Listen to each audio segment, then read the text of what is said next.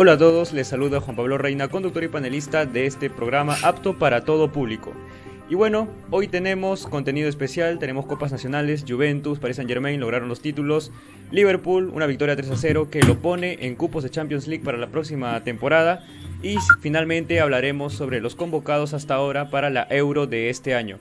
Y para ello me acompañan los habituales de siempre, Ray Guamaní. Ray, bienvenido a Experiencia Fútbol, ¿cómo estás? Muy buenas noches Juan Pablo, Josué, Alonso, hoy día que han venido en modo freestyler todos ustedes, eh, saludarlos en un programa más de miércoles, día de fútbol, muy buen fútbol hoy día, campeones de copa, noticias como que el Liverpool ha hecho la hazaña y tenemos un montón de, información así que te ruede la pelota y a jugar. Josué Cabanillas, nuestro encapuchado de hoy. Josué, ¿cómo estás? Buenas noches. Volviste de una lesión. Sí, en el, eh, no pude estar el programa anterior, pero ya, ya regresé y este, tenemos buen contenido, así que quédense, suscríbanse y compartan la transmisión que ya que este programa va a estar muy interesante.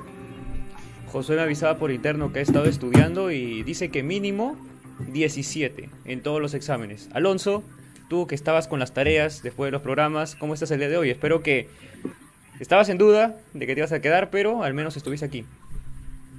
Eh, claro que sí, claro que sí, Juanpa. ¿Qué tal, Ray, Josué? Muy feliz de estar, en, como siempre, en este programa de miércoles.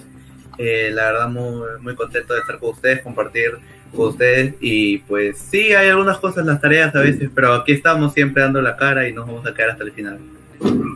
Recuerden a todas las personas que se estén conectando que pueden comentar, saldrán en pantalla y nosotros estaremos leyendo todos sus comentarios para así entre todos hacer un conversatorio y generar un debate porque ya sabemos lo que pasa cuando Alonso se desespera. Dicho esto, pasemos con el primer partido. Dando la cara como el Barça dando la cara como el Barça, bien dicho Josué. Empecemos con la Premier League, victoria 3 a 0 de Liverpool sobre Bayern en condición de visita. Y para ello, por favor Alonso, cuéntanos sobre el Liverpool que con este resultado estaría dentro de cupo de Champions League para la próxima temporada. Alonso, adelante. Increíble pero cierto, el Liverpool está logrando lo que nadie creía. El Liverpool se está clasificando a Champions League como cuarto, después de haber derrotado 0 a 3 al, al Barley de visita y lo más increíble es que el Liverpool, eh, el Liverpool es superior al Barney, pero ¿cuál es el problema del Liverpool? Tiene la posesión, tiene más remates, pero al arco el Liverpool no es efectivo. ¿Qué quiere decir? El Liverpool patea 20 veces al arco, de las cuales 20 veces, de las cuales solo 3 van al arco. Y esas 3 entran. Eh, entonces, lo que al Liverpool le falta, creo, es más, más, le falta ser más, no podríamos decir eficiente, porque es eficiente. Patea 3 veces al arco y las 3 son goles pero le falta, creo que a sus Más precisión. Eh, exacto, les, falta ser, les falta ser más precisos, les falta, les falta ser, ser mejores en este ámbito. luego de eso, el Barley, bueno, era un partido en el que sabíamos que el Liverpool lo iba a ir a buscar. El Barley también tuvo sus, sus intentos, pateó 10 veces, de las cuales 4 fueron, 4 fueron al arco. Y pues lamentablemente para ellos ninguno entró. El Liverpool queda cuarto, con los mismos puntos que el Leeds, pero como ya saben, eh, el, bueno, el Liverpool le ganó 3-0 al 3 al Leicester, que sería el, el quinto en esta oportunidad, pero el Leicester le ganó 3 a 1, entonces por la diferencia de haberle ganado por un gol más, el Liverpool se pone cuarto con los mismos puntos que el Leicester y uno menos que el Chelsea. ¿Esto qué quiere decir? Que en la última fecha se define todo pero ¿cuál es, ¿cuál es el tema? El Leicester va a jugar contra el Tottenham, mientras que el Liverpool no lo tiene tan complicado. A ver, si es que no me equivoco, no tengo el dato ahorita. Con Crystal Palace, Crystal, Crystal, Palace. El Liverpool juega contra el Crystal Palace y lo, y lo hacen en Anfield. Sí, es verdad que Anfield no ha estado teniendo los resultados requeridos, pero pero bueno, y en la última fecha el Chelsea visita al Aston Villa, que era uno de los equipos que también estaba luchando por cupos europeos, pero que ahora ya no lucha por nada. Entonces, esto se pone la verdad muy, muy interesante. Gran partido de Liverpool, eh, hizo lo que tenía que hacer, eh, los tres puntos, con goles de Firmino al 43, Phillips al 52 y Alex Osley Chamberlain al 88. Sí, también Liverpool que venía en una seguidilla de malas rachas que lo mantuvo fuera de estos cupos de Champions por varias fechas. Y mira, Liverpool no quedaba fuera de puestos de cupos de Champions League desde la temporada 15-16, donde quedó octavo. Y de esto quiero rescatar cuánto valió ese gol de Allison al final. Gol de Allison, ¿ah? no, no recuerdo un portero haciendo un gol en Premier League de esa manera. Pero bueno, Ray, ¿qué opinas sobre este libro? ¿Tú crees que puede ir a la Champions la próxima temporada? No, de hecho, o sea, Liverpool tiene una ventaja eh, sobre Leicester, incluso quizás podría quedar antes que Chelsea, si que Chelsea no gana su último partido. Creo que eh, Liverpool levanta con sufrimiento, entiende, creo que es más, más, es más meritorio del partido anterior que este partido, ¿no? Hoy Liverpool, por más que, no es eficiente, como dice mi querido Alonso, eh, es más que Barley de lejos, ¿no? En cambio, el partido pasado creo que lo termina ganando a punta de empuje, si siempre hemos, siempre Alonso usa pecho friar, creo que se calentó el corazón el Liverpool y, terminó haciendo un gol épico, ¿no? El gol de Allison va a terminar valiéndole una clasificación y más o menos unos 60 millones de dólares a las arcas de, Liverpool, ¿no? Así de grande que, es, ese, ese, gol.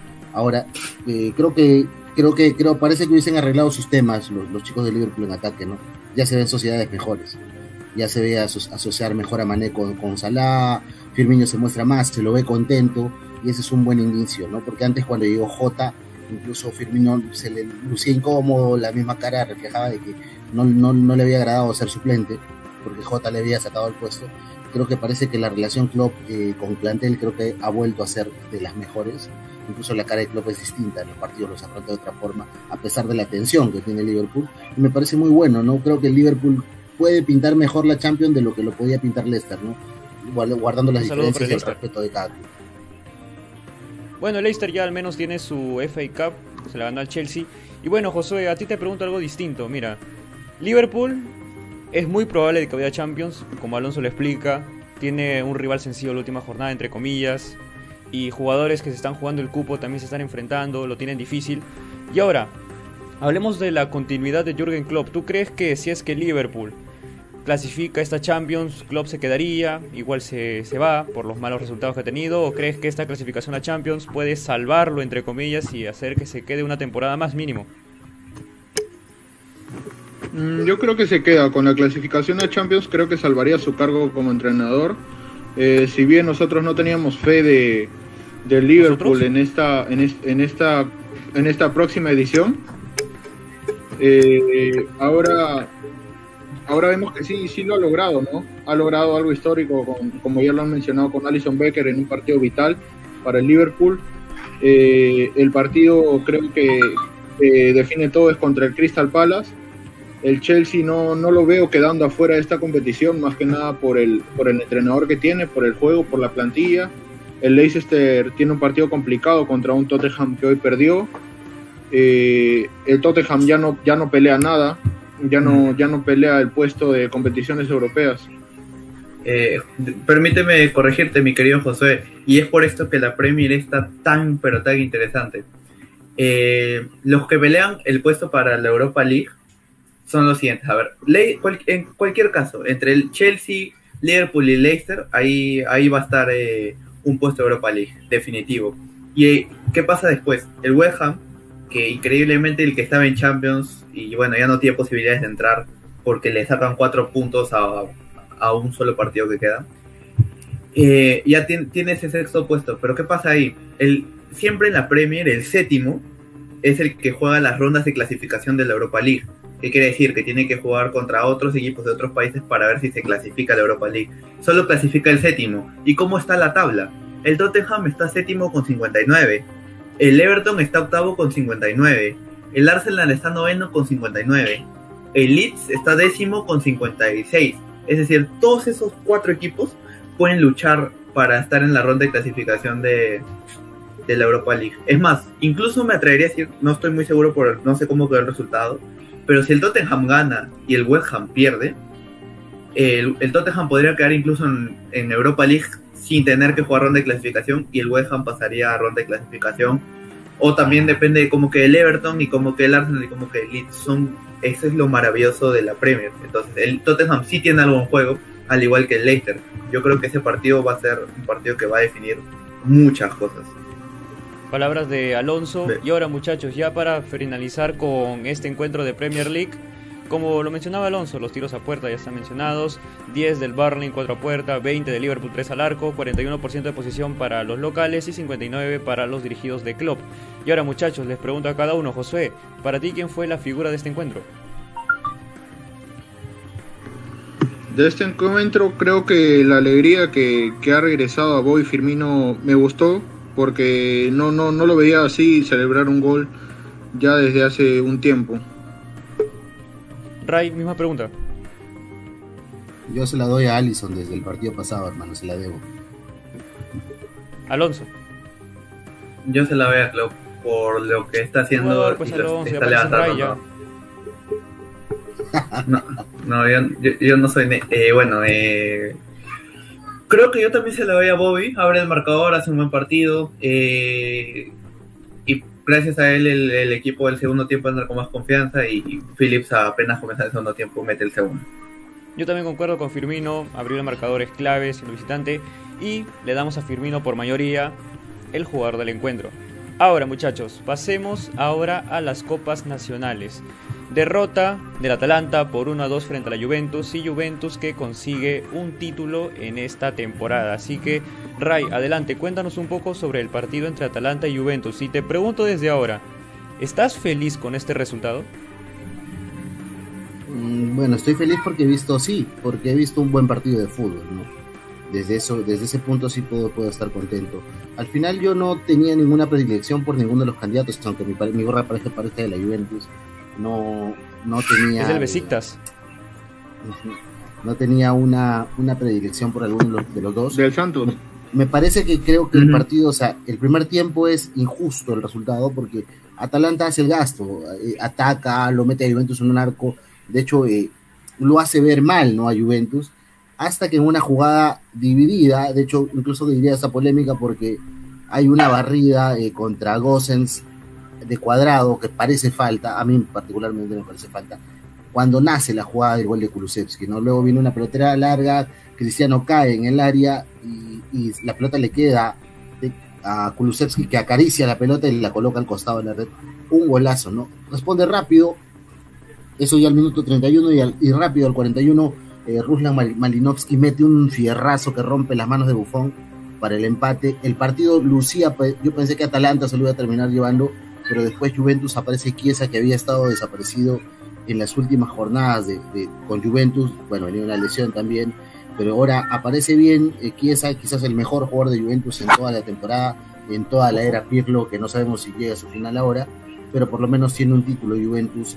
Creo que al final el segundo tiempo, por lo hecho, termina siendo justo campeón Juventus eh, en la Copa Italia. ¿no? Me hubiese gustado por, por una cuestión de, de que siempre estamos pensando, eh, le hacemos mucha más barra al, pequeño, de que, de que Atalanta se lleve un título. No creo que Atalanta ya merece, merece una copa o merece una liga. Y, bueno, pero al final no se dio, no, Atalanta salió con todo, como con no, lo bueno de Gasperini con Atalanta es de que no cambia la forma de pensar, juegue contra quien juegue, ¿no? El único partido, lo recuerdo malo al Atalanta este año es contra el Real Madrid, los dos partidos, el primero por el tema de la, de la expulsión y el segundo porque no planteó ir, ir ofensivo, ser agresivo, como normalmente es Atalanta agresivo en los partidos que muestra, ¿no?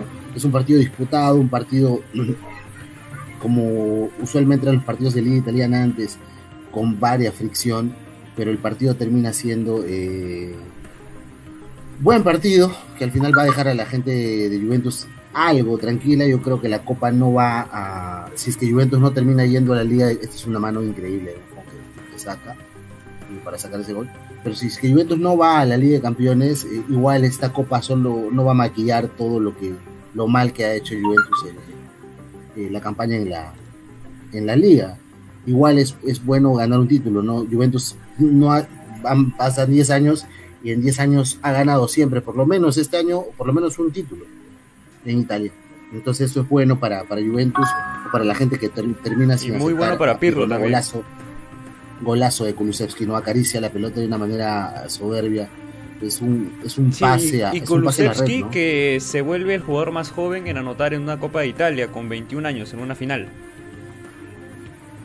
Ujú, Datazo. Luego viene el gol también de Malinowski. Bueno, mira la alegría de Pirlo, ¿no? Que normalmente Pirlo es un tipo parco, no celebra mucho goles de, de- conserva la elegancia. Pero creo que la, la, tensión, la tensión ahora de estar en el cargo de Juventus eh, le ha pasado factura, ¿no? Un entrenador está sometido a mucha tensión y, que Pirlo ha tenido que explotar ese lado, eh, ese lado humano más que todo, no, no, no siendo el jugador frío, calculador o pensante, sino como técnico, aparte que es, es técnico de un equipo en el cual es hincha.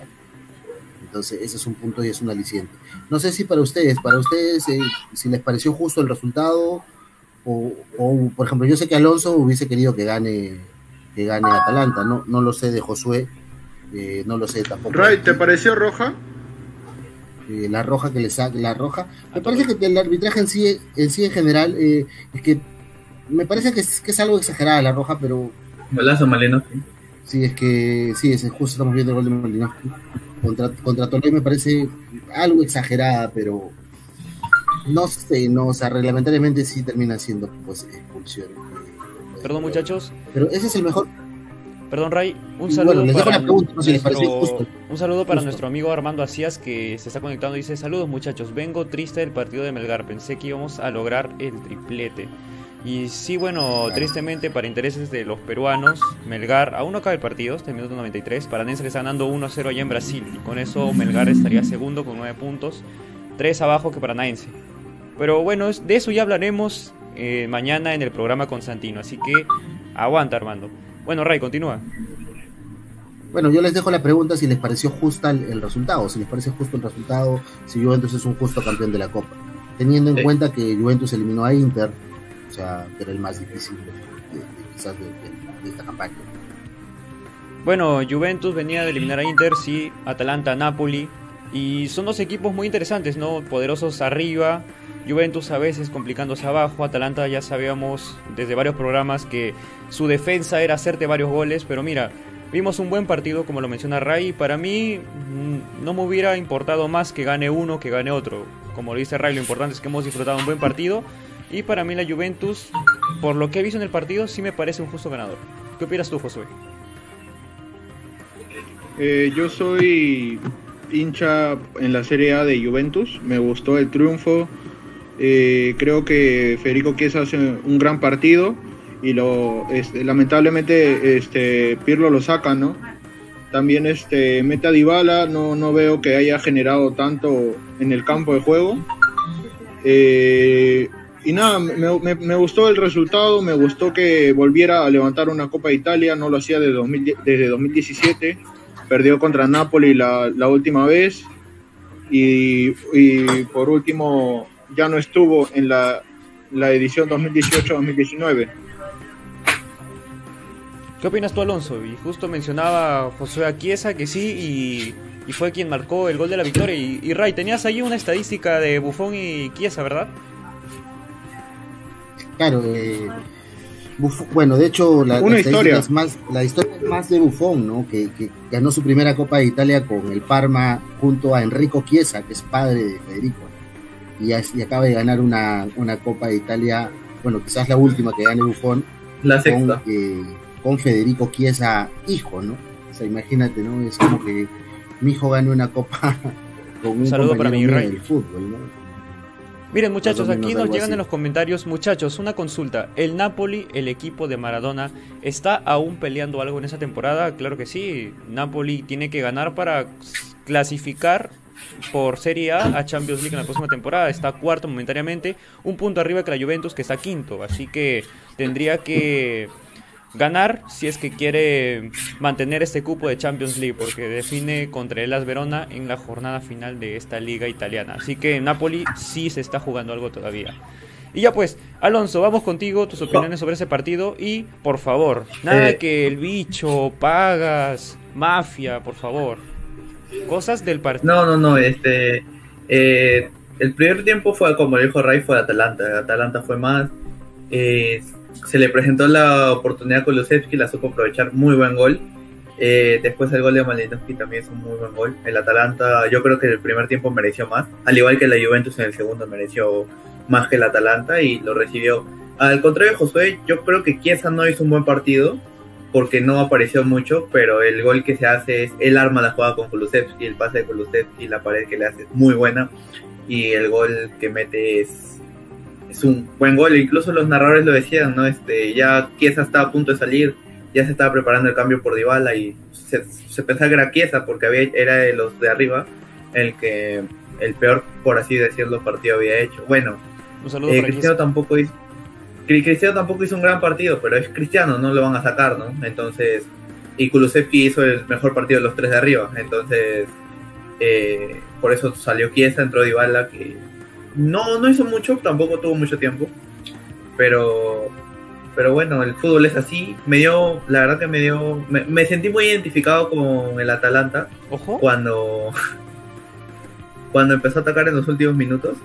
Si dices algo, si dices algo del Barça, te voto la reunión. No, no tiene, no tiene nada que ver con el Barça. Eh, me sentí muy identificado con el, con el Atalanta que tuvo que estuvo atacando hasta el final. No estoy de acuerdo con el cambio que hace Gasperini de meter a Ilicic, no me pareció que, fuera el indicado. Al contrario, desde que, por respeto a Ilicic, yo sé que nos estás viendo, pero desde que te, desde que te fueron infiel has bajado el nivel.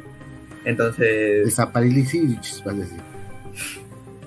Parece que sí, entonces desde que te fueron infiel Ilicic, a tu nivel ha bajado mucho, oh. te ha afectado mucho, entonces eh, no, no, considero que, que hayas hecho un buen partido, al contrario, te pusieron de carrilero y pucha, eres, eh, Ilicic es lento, entonces el Atalanta lo intentó hasta el final, De Ligt, Bonucci, Chiellini sacaron todo lo que les llegaba. Eh, Pirlo fue muy inteligente al final al poner la línea de tres, pues la victoria se la lleva el, la Juve el único título de la temporada, felicitaciones para ellos. Me dio, me dio pena el Atalanta que lo luchó hasta el final, pero así es el fútbol. La Juve fue más eficaz y por tanto ganó el partido. Ya si queremos hablar de polémica de que si al principio el primer gol había sido falta, no había sido falta, es otra cosa. Pero, bueno, la Juve se lo lleva, ¿no? Ray para técnico. Piden a Ray en la dirigencia de la Juventus. La última que me acaba de llegar por interno por los comentarios. Un saludo para ti, Armando. Y bueno, estadísticas finales de este encuentro por la Copa Nacional de Italia. 11 remates el Atalanta, 4 a puerta, 14 a la Juventus, 6 al arco, posesión 58 para el Atalanta y 42 para el equipo dirigido por Andrea Pirro. Y mira, y Juventus que con ese título aún se mantiene como máximo ganador de esa competencia con 14 títulos. Enhorabuena para todos los hinchas de la Juventus, por supuesto. Y ahora muchachos, nos vamos a tierras francesas para ver sobre la victoria por 2 a 0 del PSG frente al Mónaco, otra Copa Nacional. José, cuéntanos un poco sobre este partido donde destacaron los jugadores ya habituales en el PSG. Sí, se enfrentaron los técnicos Nico Kovac contra Mauricio Pochettino.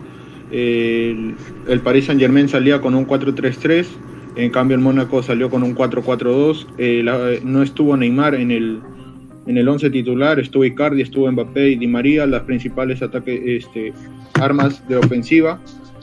Por la parte de Mónaco estuvo el capitán Ben Yedder. Y déjame decirte que en los primeros minutos me, Sí, exactamente. Eh, me gustó mucho el partido de Mónaco en los primeros minutos y el segundo tiempo fue totalmente del Mónaco. Lamentablemente un, un, error en el, en el partido determina muchas cosas, ¿no? Y, Kylian Mbappé no, no supo desaprovecharla. Eh, después este, vemos que Keylor Navas también hace un gran partido, me gustó el partido de Keylor Navas. Eh, el, equipo del Mónaco hacía eh, ataques, pero no eran tan, no eran tan, no eran tan bien definidos por sus jugadores y por grandes actuaciones de Keylor Navas.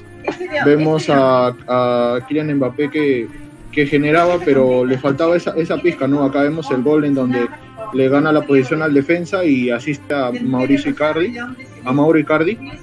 Entonces, creo que el, el astro francés hace un, un buen partido. Eh, no fue tan merecido el segundo tiempo porque eh, el Mónaco para mí mereció descontar. Entró Chet Fábregas, eh, Di María hace una gran asistencia a Kylian Mbappé.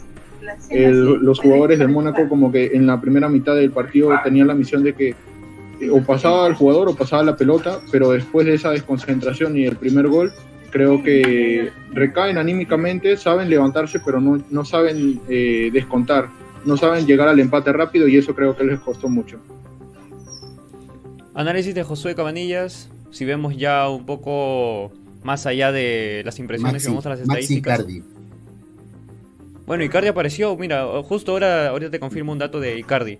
12 remates en total del Mónaco, una puerta, 7 del Paris Saint Germain, 3 al arco, 44 de posición para el Mónaco y 56 para, la, para el Paris Saint Germain.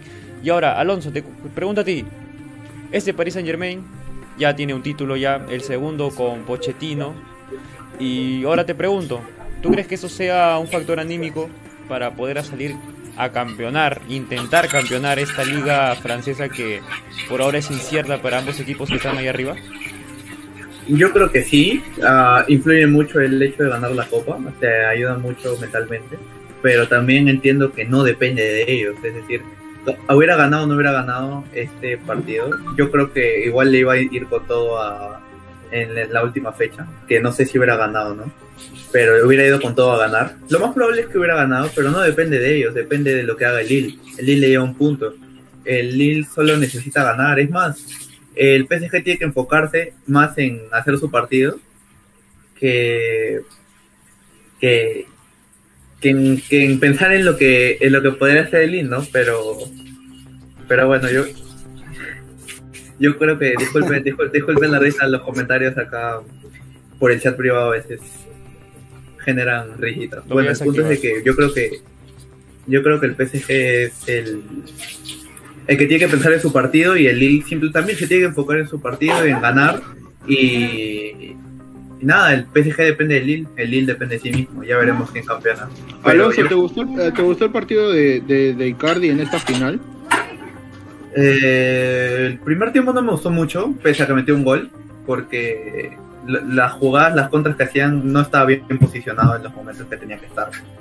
Eh, en el segundo tiempo incluso es que en partidos eh, sí Icardi ha, ha, perdido mucho nivel, ha bajado mucho su nivel, pero no sé qué estaría para el 9 titular del PSG, pero pero no hace, no es que haga un mal partido, pero tampoco es que haga un gran partido, ¿no? Entonces, yo creo que le doy un Es el quinto gol de Icardi en esta Copa de Francia. Ahora, de cuatro partidos, en cuatro partidos. Una cosa, que... se nota demasiado. Un gol por partido. Eh, se nota, se nota demasiado cuando Neymar no está en, no está en PSG. Sí. Se nota demasiado. Bueno, pero ahí quién es quien sí, toma el, las riendas del asunto en este Paris Saint Germain sin Neymar? Mbappé. Mbappé. Mbappé. Mbappé juega bien, ¿no? Pero, bien, pero no es mejor que Neymar. Ah, no es mejor que Neymar. Y, y, Neymar es creador, Neymar es eh, regateador, Neymar, te, Neymar, Neymar es el que le pone el pase a Mbappé para... Un saludo para Enzo Pérez. Entonces, eh, yo creo que Mbappé hace un buen partido, para mí la figura, pero, pero Neymar es mejor y con Neymar yo creo que las cosas hubieran sido distintas. No sé si el marcador hubiera sido distinto, pero de que hubiera habido quizás más ataques del PSG, yo creo que sí. Bueno, pero tampoco quiero demeritar el, el trabajo que ha hecho Icardi. Para mí, marcar y hacer un buen rendimiento en esta copa, más que en la en Champions o en la liga local, yo creo que se rescata. Y ahora, muchachos, rápidamente. Claro. Quería, quería recordar este, que en este partido hubo, no hubo público debido a, al toque de queda que es a las 7 en Francia y el partido se disputó a las 9. No, no iban a hacer una excepción por este partido. Datazo, Josué. Y ahora, muchachos, les pregunto a ustedes, para Ray Guamaní, ¿quién fue la figura del encuentro? Kylian Mbappé, ¿no? Un gol y un pase gol y definitivamente Mbappé eh, se lleva el MVP del partido, ¿no? Yo te voy a decir un dato, ¿no? O sea, lo que pasa con Icardi es de que juega muy poco el PSG con él. Es el jugador que menos balones le dan, ¿no? Parece que no sé si tenga una buena relación con el plantel o, o quizás no es se que también el ADN de sus PSG. compañeros es muy de dribleadores. Uh -huh. No lo asisten mucho, no siendo el referente un 9 de área, el único 9 de área que tiene el PSG hoy en su, en su, en su plantilla. Pero para mí la figura fue Mbappé respondiendo a tu pregunta. ¿Quedaría fuera de lugar una comparación entre Icardi y Chupo Motín? En, hablando de que, o sea, eh, quién aprovecha mejor cuando está en cancha, ¿no? Pese a que no, no tienen muchos minutos en su equipo. Estás comparando humanos con dioses, pues. Un saludo para el dios Chupomoting. Yo pensé que ibas a compararlo con Bradway. Yo pensé que le iba a comparar con Griezmann, no sé por qué. Yo pensé que ibas a decir Cavani, en serio, pensé por, por lo que Cavani también estuvo en el No, Cavani acaba de hacer un golazo eh, para el Puskas. Para mí, Puskas no, Puskas no es porque la toca el arquero, si no la toca el arquero quizás, pero Puskas no va a ser. El- la desviación esa al arquero lo, le baja el, el mérito, increíblemente, pero se lo baja. Mira, yo, yo digo que el tema Icardi, como lo dice Ray, es un jugador que recibe muy pocos balones. El Paris Saint Germain tampoco es centrar bastante, es más de desbordar, desbord, pase al, den, pase al medio. Y bueno, Josué con las imágenes del partido del Manchester United. Bonita imagen. Mil, eran 10.000 aficionados. Bueno, bonito ver esas Mm, imágenes 10.000. para una vuelta. Y Cavani, pues, que re- renovó y decían: pues decía, Cavani te quedas, Cavani te vas. Juega con afición y volverás. Y te enamoras.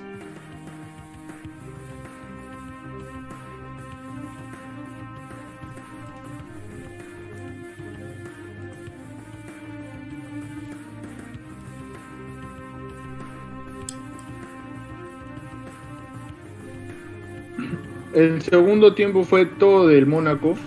El, el primer tiempo de- del Paris Saint Germain eh, creo que se ponen bien anímicamente con el gol que hace Kylian- eh, que hace eh, Mauro Icardi y creo que eso aumenta el, el- las ganas de quererse llevar esta Copa de Francia que es la segunda consecutivamente la última que ganaron fue ante el San Etienne Por penales, ¿no? Muchachos, discúlpenme, me lajé un poquito. Vamos a leer los comentarios. Alonso vino a pechofriar como la Juventus. Dicen los comentarios, ¿ah? Be- Muchachos, Besitos para, para qui- quién fue. fue Cristiano. No, dilo, dilo, besitos. Fue Armando, un saludo para Armando. Dice, muchachos, ese resultado del PSG estaba casi fijo, por ello pagaban poco en la casa de apuestas. Bueno, sí, el Paris Saint Germain, cuando juega No contra equipos poco, locales, ¿ah? usualmente era usualmente es favorito y por eso la cuota es menor. Y ya, No muchachos, pagaba poco. Espera, yo quiero hacer.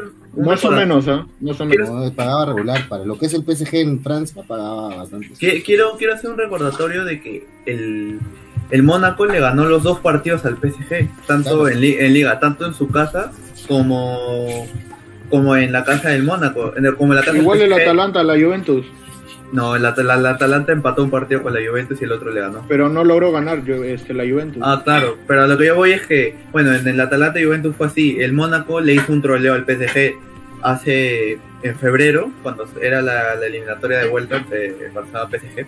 Mónaco sube un tweet diciendo: Barcelona, si no sabes cómo ganarle al PSG, nosotros te enseñamos. Y ahora el, ¿a quién el todavía? P- el- ahora el PSG se lo da vuelta. Y es como que el PSG, pelotudo, perdiste la más importante. Ya, perdón. Contenido family friendly siempre para disfrutar en familia. Muchachos, creo que todos vamos a decir Mbappé, así que voy a pasar sobre de esa pregunta. Y justo acá nos dicen, Icardi es un jugador sin códigos, muchachos, sino que le diga a mi compadre Maxi López. Un saludo para Maxi y con ello vamos a entrar a zona de Eurocopa, la Eurocopa que ya está próximamente a jugarse y muchachos, varias selecciones de este continente han anunciado a los jugadores que van a acompañarlos en este camino rumbo al título. Empecemos con los convocados de la selección francesa. Repasemos los nombres donde hay nombres que destacar. Porteros, Lloris, Mandanda y Magnan. Defensas, Pavard, Dubois, Souma, Barán, Kimpembe, Lenglet, Lucas Hernández, Diñé y Cundé. Mediocampistas, Kanté, Pogba, Rabiot, Tolisso, Sissoko y Lemar. Y de delanteros, Coman, Mbappé, Dembélé, Griezmann, Giroud, Ben Yedder, Thuram. Y la sorpresa es la vuelta de Karim Benzema. Eh, Karim Benzema que fue nuevamente llamado por Didier Deschamps. Y bueno, Benzema en su prime, como lo dice Ray, está en su mejor momento. Era un pecado no llamarlo, pese a todas las cosas que han estado pasando. Alonso dice que no le gusta, pero ya No, no, no, no, eso es, es chiste, o sea, Benzema está en un buen momento y está bien que lo hayan llamado. Es más, yo no estoy de acuerdo en que no lo hayan llamado tanto tiempo, si es que, bueno, todos sabemos, para los que no saben, Benzema está relacionado con un caso de un supuesto chantaje Cuidado, ¿ah? contra un compañero Malbuena, entonces es por eso que no lo han estado llamando a la, de- a la selección. Pero si no hay pruebas, yo creo que Benzema debió haber seguido yendo a la selección y seguir jugando, pero son cosas que, que pasaron y 5 o 6 años después Benzema regresa a la selección en su mejor momento, creo, en toda su carrera. O uno de sus mejores ¿Quién costó un mundial. plantas, muchachos? Le costó un mundial a Benzema. Si un mundial no es suficiente castigo, no, no sé qué más puede hacer castigo para un futbolista. Le Bueno, costó un también mundial, habría que ver si es que con Benzema lo ganaban, ¿ah? Porque Giroud también fue importante, con- pese a que no haya hecho... Yo, yo, yo creo que yo creo que la, el gato Benzema es más más más genera más que la tabla de Giroud. Un saludo para Oliver. Pero claro, y eso es lo que quería llegar muchachos. Los nombres ya habituales, pero a lo que quiero llegar es cómo podría jugar esta selección francesa si es que Benzema fuera un titular, porque Benzema llega para ser De titular. nueve nato. De nueve nato. El Benzema va a cumplir la, la, la función que cumplía Giroud. Giroud, Giroud, Exacto. Claro. Pero, Claro, pero el eso problema es diferente a lo que juega en el Real ¿Qué Madrid, porque en el Real Madrid es más casi como un segundo delantero que suele retroceder un poco. Y en esa selección francesa dudo que haga eso. eh, va a ser Pero mejor para él. Griezmann- Pero Claro. tienes a Griezmann con, con Benzema Pero que Griezmann detrás de Benzema. Pero el tema es que No, pero también está, también, igual, también o está sea- Mbappé. Va a jugar, yo creo que va a jugar con, con tres delanteros. Va a tener que. Porque a Claro, Griezmann. como ha jugado normalmente Francia Claro, siempre. a- por- con- porque a Griezmann lo. A Griezmann de pues. Su niño, su Lo usaba de favorito. extremo. No, claro, Claro, claro. Pero mira, Lo usaba de extremo Pero sería un pa- 4-2-3-1. segunda punta abierto por sería un derecha. 4-2-3-1, no un 4-3-3. ¿O no? No, yo creo que es un 4-3-3. ¿ah? Yo también creo que es un 4-3-3. Pero el problema con Francia es que no tiene muchos mediocampos. Si te das cuenta. Un saludo para Tiene- Kanté, Pogba ¿Cómo? y toda esa gente. Kanté, Pogba. No, no, me refiero a comparación de la defensa o de la delantera. La defensa son como 10 centrales, 10 más laterales y todo. Los delanteros son como 7. En el mediocampo son 5. Y usa 3. A ver, Imagínate que seleccione miren. uno, a otro lo suspendan o lo que sea. Se queda con 3. ¿Tienen los mediocampistas de Francia, Juan Pablo? Claro que sí, mira. Claro, son Al final, al final Ah, vamos a, a predecir o intentar hacerlo de cómo podría alinear esta selección francesa. Mira, los mediocampistas son Kanté, Pogba, Rabiot, Tolisso, Sissoko y Lemar. Pero es que Lemar no es tanto mediocampo. Le- Lemar es como un.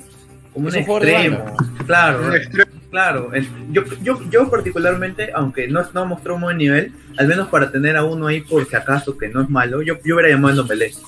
Para que me cubra ahí un puesto, ¿no? un, un espacio. Y particularmente hubiera, yo hubiera dejado fuera a Lemar. No me gusta Lemar como juega.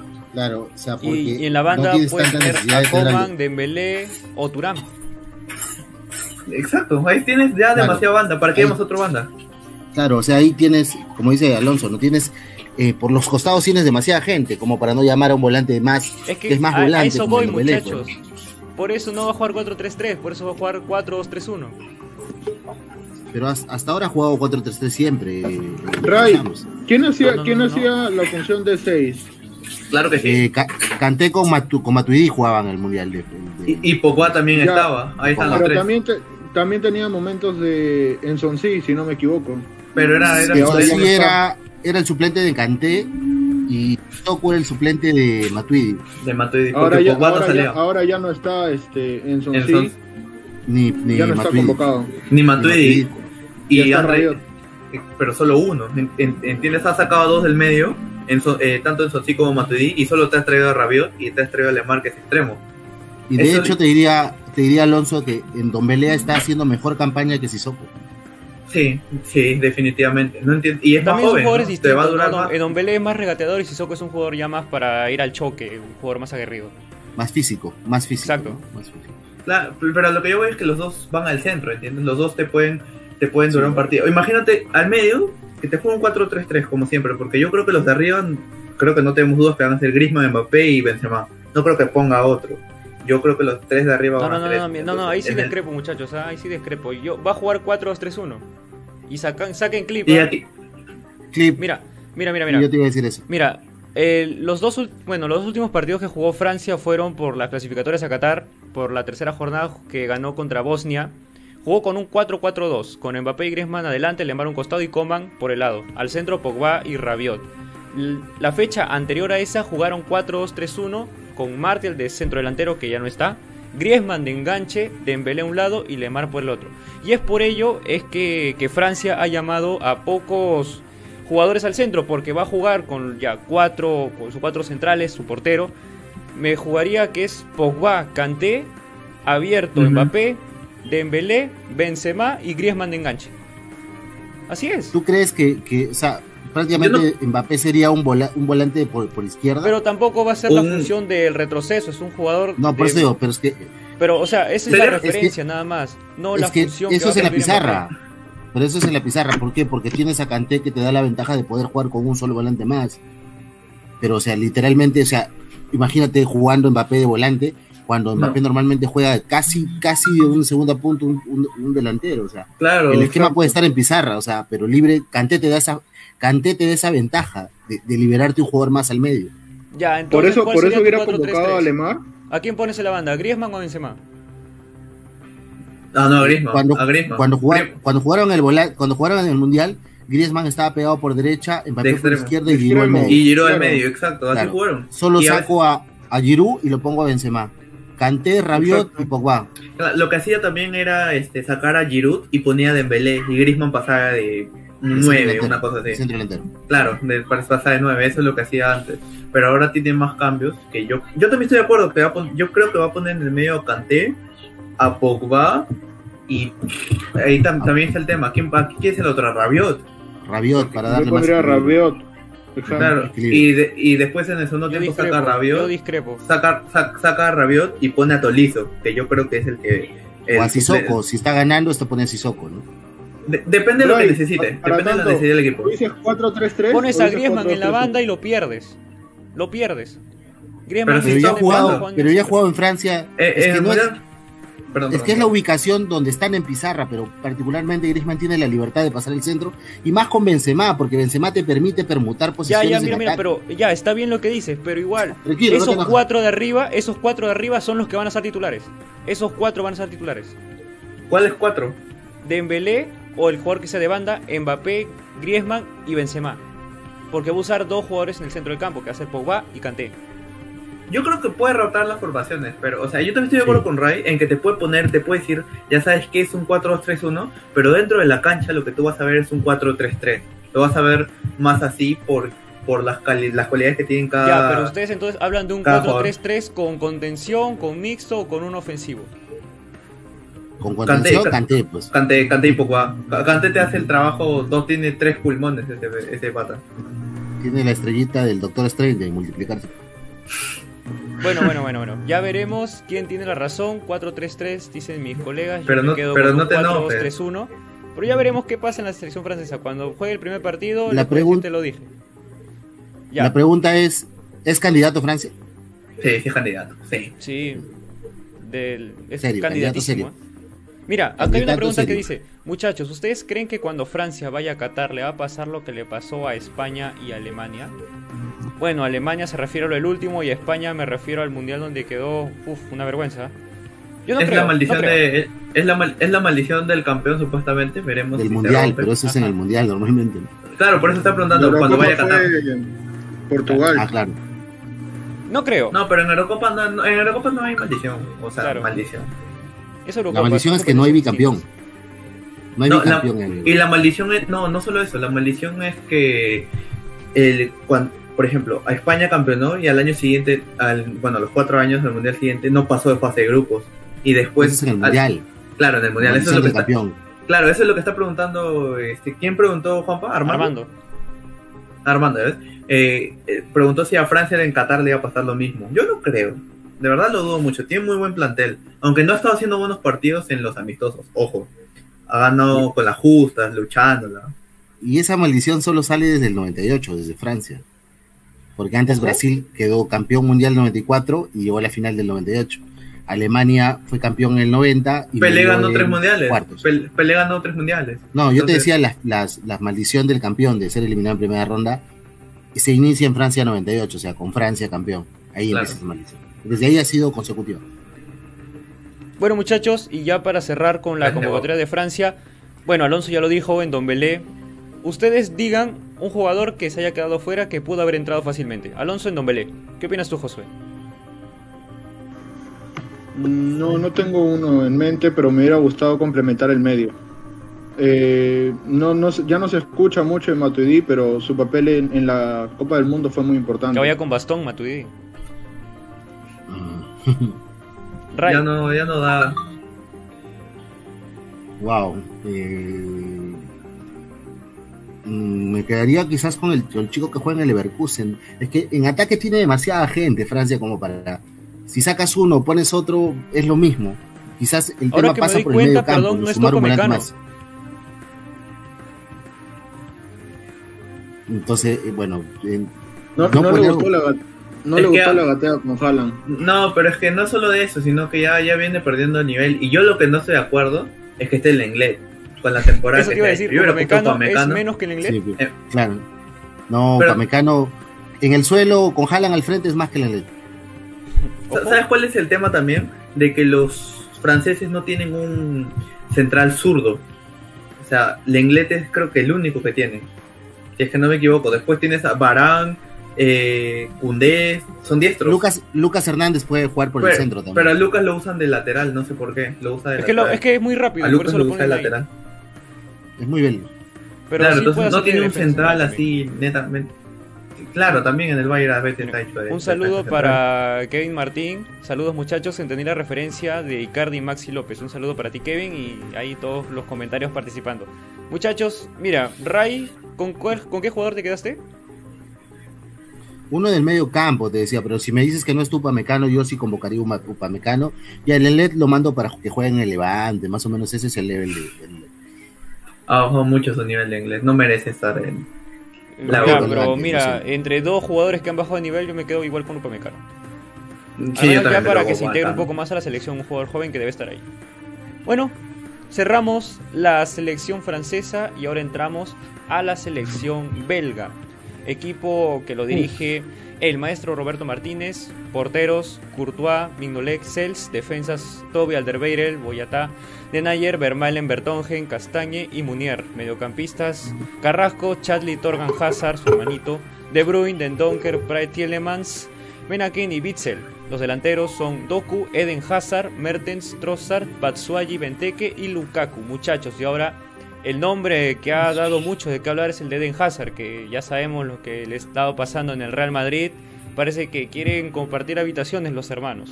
Pero ahora les pregunto a ustedes, muchachos, ¿cómo podría jugar esta selección belga? ¿Hazard merece ser titular? O mejor dicho, ¿está apto para No. jugar de titular? Vamos con Alonso, porque Eden Hazard juega en la Liga Española. No, no está para ser titular, es decir, poco a poco tiene que ir agarrando ritmo, falta para un mes para el Euro, a Hazard todavía le queda un partido con el Madrid, puede seguir entrenando y puede estar para suplente, pero el titular no está. El, pro- el tema con la selección belga es que eh, cambia mucho los jugadores, eso es algo muy bueno, ¿ah? eso es algo muy bueno, quiere decir que tiene bastante plantilla.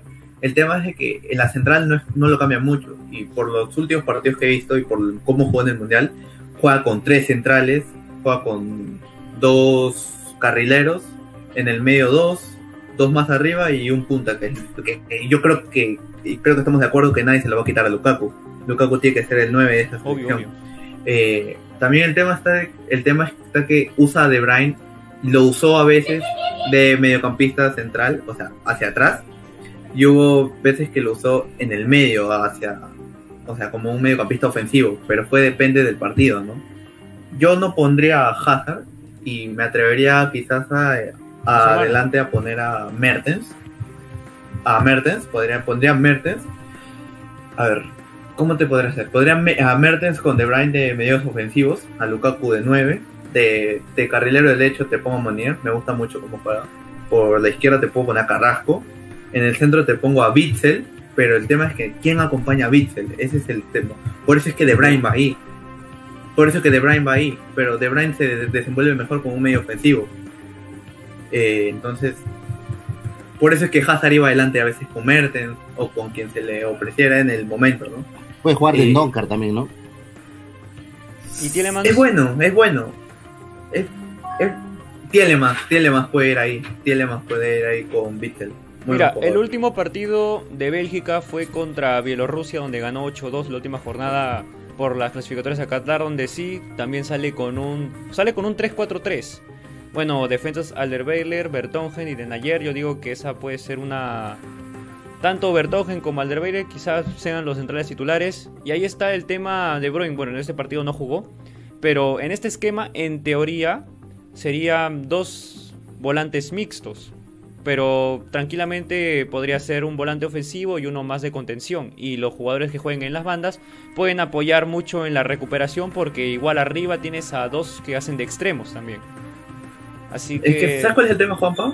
Que, o sea, yo también estoy de acuerdo en, en lo de que, que, por ejemplo, el Martínez pone a Carrasco por izquierda. Carrasco es muy bueno, particularmente es un jugador que me gusta mucho, pero Carrasco se cansa muy rápido. No, no te duran los 90, te duran 70, 65. Que entre cualquiera de los Entonces, ahí es Ahora, donde- pero, Ahí es pero donde ahora, puede hay, entrar pero ahora hay Torgan. cinco cambios. Ahora hay cinco cambios. Ahí es donde puede entrar Torgan. Exactamente, ahí es donde puede entrar Torgan. ¿Es candidato? Sí. Sí, también, de todas también. maneras. Pero no más que Francia. La, la, la, Fra- la Francia, es- la, la- no, yo, bueno, yo lo pongo al nivel de Francia, ah, lo pongo como Sí. candidato serio a Bélgica. ¿A quién no le gusta la, a quién le gusta la belga? fue un partidazo el de Francia con Bélgica. Y se gana de una manera inesperada, ¿no? De un cabezazo. Y de un Titi todavía. Exacto. Dicen, Como muchachos, Mundial, perdón, perdón, muchachos, ¿será Lukaku como CR7 en la última Eurocopa? Ojo, No, dices tú, son- Ray? Son jugadores distintos. ¿Que se lesiona en la final? Lukaku creo que no tiene tanta influencia eh, en lo personal, o sea, como- Lukaku es un crack, ¿no? Para mí me encanta Lukaku como nueve, ¿no? Quien, a quien no le guste ¿Por como qué nueve, es? Lu- yo no, justo iba a decir algo para que, Buen para que muevan las manos, o sea, a quién no le puede gustar la, a quién no le puede gustar la belga, ¿no? O sea, la selección. ¿no?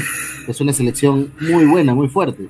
Es un equipazo. me encanta, a mí me encanta. asiática.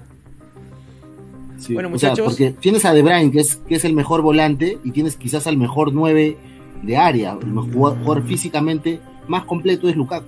Saludos Y para por- Harry Kane. Y, Courto- y Courtois, o sea, físicamente, yo creo que Kane, que, no, o sea, guardemos diferencia. Lewandowski es- técnicamente es muy superior a Lukaku. Es muy buen jugador. Pero físicamente, hoy en el planeta no hay un jugador que sea más fuerte que Lukaku. O sea, no hay uno cerca. O sea, de ahí te diría Haaland el que sigue. Y después no hay, no hay otro jugador que tenga esa, esa fortaleza física que tiene Lukaku. Te refieres de 9, ¿verdad? Entonces, Claro. Ah, ya. entonces la selección belga con Lukaku tiene mucha potencia, es lo que tú dices. No, Arriba claro, sí. cualquier equipo con, con un 9 como Lukaku tendría eh, eh, demasiada potencia. Ahora, yo sí creo que Bélgica es un candidato serio. Quizás Sí. incluso eh, De Bruyne termine ganando el balón de oro este año. Quizás lo Si es, que, si ganando. es que gana Depende, la euro. claro, si es depende que de- gana la euro, yo creo. Y la Champions. Champions. Y la Champions. Y la Supercopa. Entonces, depende, pero, pero, pero es un candidato fuerte a ganar el balón de oro. A ver, Eh, Pero ese es el candidato. Lukaku no, De Bruyne. No, De Bruyne, De Bruyne, De Bruyne. Eh, claro, De es, el- Bruyne. es- es el que más posibilidades tiene de ganarlo. Dice Hazard Entonces, anda más a un lesionado equipo- que Farfán en Alianza. Un saludo para ti, Armando. Ah, Bueno, Sí, y para Farfán, que se va a perder cuatro meses de fútbol. Eh, más bien, lo que te iba a decir es, ahora, si Hazard va toda la Eurocopa y no se lesiona, es que simplemente el aire de Madrid le hace daño, ¿no? Imagínate, ¿no? Imagínate que en Eurocopa cualquiera. Digo, se, sí. se transforma en otro jugador y vuelve a ser el Hazard del Mundial. Vuelve el, el- del Chelsea Pero también, el resca- del Chelsea. rescatas más, rescatas más la convocatoria de Hazard que la del Lenglet. No, no, no, no, No, no, no. no, no, no, no, sería demasiado. El inglés no se ha lesionado para nada en la temporada y es hace una temporada desastrosa. Ojo que, ojo que Bitzel, Bitzel está con ruptura de tendón de Aquiles, recién vuelve en junio. ¿eh? Sí llega. Vuelve, sí, vuelve del- le dan de alta en la Para que no le lesión, pase lo de River. pero para que Es llegue, como, es como, es como Tapia con, con la Copa América. Pero Ta- Claro, Tapia va a regresar. No, Tapia no llega. pero Tap- Tapi ya- está entrenando. Llega. hecho, Tres semanas. sí, Sí. Pero que Tapia es una, Tapia es un jugador más, es más joven, dos, Mm. su lesión es distinta, una ruptura de, de tendón de Aquiles es una, es una lesión complicada para regresar y, y volver a jugar. Entonces, quizás estamos haciendo el, el, el, el 11 en base a Bitzel, que es el, el fijo en esa zona, y en verdad no es alguien que no va a jugar Mira, mira, en, la- Eurocopa, por lo menos la vamos en orden, vamos en orden, vamos en orden. Hay que armar la selección, posible 11 titular con el con el 3-4-3 que su- suele usar mucho Bélgica. Portero Courtois, no hay duda, ¿verdad? Es que, es que, no, No. hay duda. Ju- Juanpa, el tema es de que, como dice Ray en Francia, te, te ponen algo en el papel, en la pizarra, pero Bélgica no juega con 3-4-3. Juegan más, re- más retrasados, tanto, por ejemplo, generalmente ya, pone a Mertens. los 11, y los ponía 11 Hazard. titulares. Ya, ya. Ya, mira, portero Courtois, no hay duda. Courtois, Ya. En el caso que juegue, ya, ponte que no son cuatro Toby. mixtos, no son cuatro bandas, no son ofensivo contención, solo tres defensas. Ya. Alderweireld, Toby, Toby, claro, Toby, Bertongen, Bertongen, Bertongen ¿y quién entraría ahí? es capitán, ¿no? y Den Denayer, Denayer. De Nayer Nayer, también por velocidad de jugada. Bueno, vamos con los cuatro del medio. Bueno, uno es de Bruin, vamos adelantando ya, fijo. Fijo, Otro, de ¿a quién Tielemans? Tielemans, Tielemans, de todas maneras. volante mixto. Den Donker, Den Donker es el de marca. ahí. Dendonker de marca y uno quizá para... No, ah, es que ahí, es que ahí el tema es de que el juego, a ver, ¿cómo te explico? Extremo. No, no, no, No, no, son pasa- volantes. Va Claro, a jugar claro. Carrasco y va a jugar y. Munier. Sí, así van a jugar. Los dos al, y al medio tienen que jugar con Tielemans y Dendoker. Munier casi como carrilero. Es, es que son carrileros, juega así. Son carrileros. Claro, juega así. Juega como un. A ver, ¿cómo te explico? Es como un 5-3-2-1 más o menos. Algo Claro, así te juega. co- como laterales adelantados, algo así. No, claro, claro, Exacto. pero claro, pero si entonces si o sea, pones a Munier por un lado, pero no pones otro carrilero a la izquierda. Es que juega con Carrasco. Así, así, lo, así lo hace este. Así, así lo estuvo haciendo en, incluso en el. Mundial. Claro, así lo estuvo haciendo. Y en el medio te ponía a Bichel y a De Bruyne. Y arriba te ponía a Hazard Hazard, con Mertens. Mertens y Lukaku. Y Lukaku de 9. Mira, mira, acá Piero Alonso, Romero nos si pregunta, ves- ¿tú crees que a Bélgica para un tiempo. Perdón, José, Espera, perdón, espera, ¿qué? perdón, ahí, ahí te doy el pase, José. Sí, sí. Aquí Piero Romero nos dice, Dale, dale. ¿crees que Bélgica pueda llegar a la final? Todos respondan. No. Sí, Yo sí. sí, yo sí. Sí. Bueno, que puede, puede, ¿verdad? Pero depende con quién se cruce. Pues. Es que si tú pones Siento la que- pregunta es muy abierta, o sea, cualquiera Claro. puede llegar a la final. Siento que- que participe en la no- Copa, ¿no? No sé por qué siento que desmeritas un poco a Bélgica, que no la ves como una selección No, no, no, no, grande. no, ¿cómo Y a- no? ¿Cómo crees? Es, Quizá es de las selecciones más poderosas, es ¿no? más es Rusia. pero eh, igual va a depender contra, contra quién se encuentre. Ponte que se encuentre con Francia. Y Francia yo lo veo favorito Ojo. más allá que Bélgica.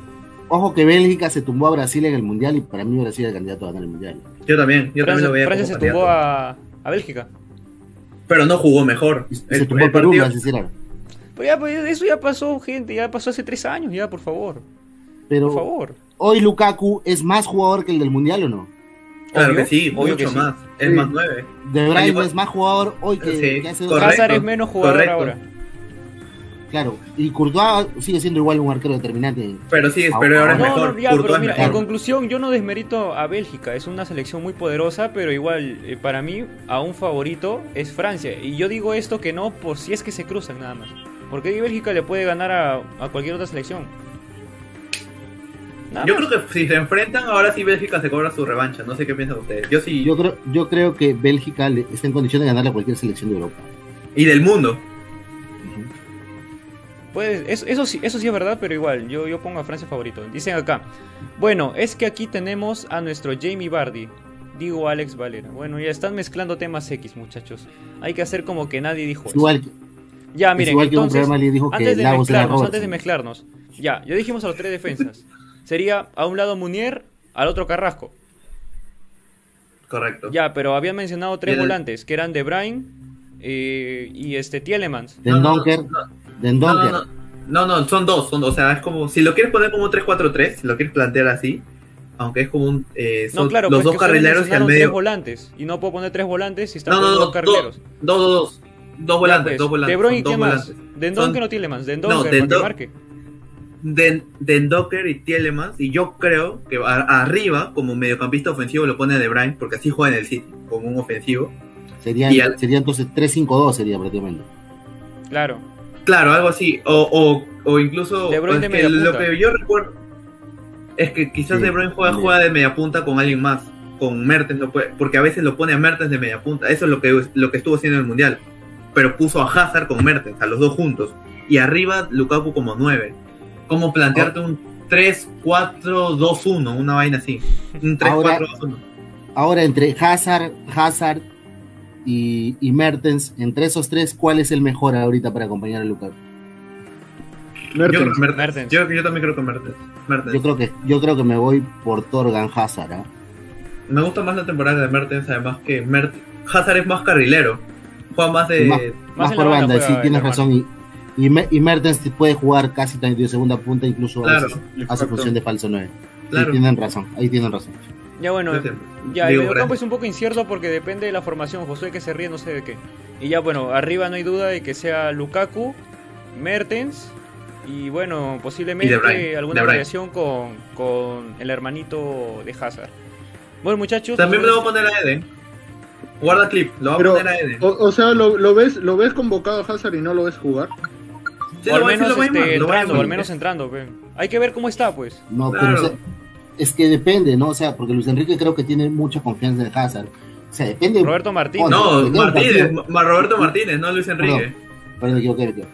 Roberto Martínez le tiene mucha confianza a Hazard. Ahora hay que depende de un partido. Queda un partido con Madrid y Hazard se lesiona cada tres partidos, así que ojo, ojo que le queda un partido en Madrid todavía.